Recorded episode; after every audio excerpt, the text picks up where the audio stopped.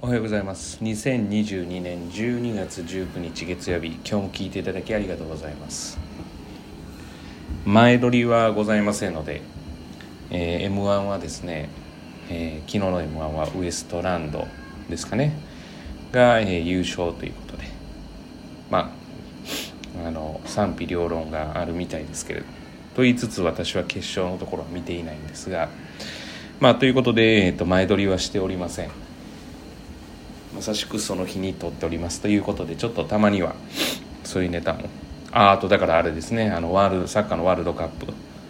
はアルゼンチンが優勝ということですね。はい。まあということで、えー、全く、えー、関係はありませんが今日の、えー、話に関しては、えー、友達が、えー、行くからという理由の、えー、塾選びに関しての、えー、話を、えー、したいと思います。えー、友達が行くからっていうことでの、えー、塾選びに関してですが、えー、まあいい面もあれば悪い面もあるというふうに私は思っていてまあ友達がいることで切磋琢磨してちょうどライバル関係で、えー、なんとか要は自分が成績を上げたいと。でまあ2人ともが、えー、競い合ってやるということであれば、まあ、悪くはないだろうというふうに思います。まあ、最終的には比較ではないので、えー、切磋琢磨してお互いが競い合ってあげていくっていうのは、まあ、勉強の側面では私は最終段階では必要がないかなというふうには思うんですが、まあ、あの初期段階としてはいいのではないかなというふうに思います。まあ、デメリット悪い面で言うと、まあ、ただただその友達の仲間から外れたくないとか、まあ、ただただ楽しいだけだからっていうふうにいく場合は、まあ、デメリットでしかないです。だからよくその集団でしか、えー、例えば相手に強く出られない私たち大人でこの仕事してるとね他の塾の方が、えーまあ、34人でこちら見て指さして笑うとかっていうこともこう結構あったりするんですよね。で私がそういう時に思うのはかわいそうな子だなとあれ多分一人だったら何にもできないんだろうなと。といった感じで、えー、塾に行ってる人は、まあ、デメリットというよりもあまり意味がないのかなっていうまあだから集団でないと何もできない人、まあ、虎の意を狩る狐ではないですけれども、まあ、それプラス、まあ、そんなことじゃないと、えー、例えば塾とかまで一緒にしないと仲間に入れないという、えー、っとまあ、親友関係。まあ、確かに中学校時代ってそういうのが大事で私もそういうこと気にしてまあやったことあるんですけど、まあ、別にうん、あえて自分が望んでないのにそこの集団に入る必要はなくてもしそのそこに入らなくて相手がそれであなた友達じゃないよって言ったらそれまでの友達なわけで、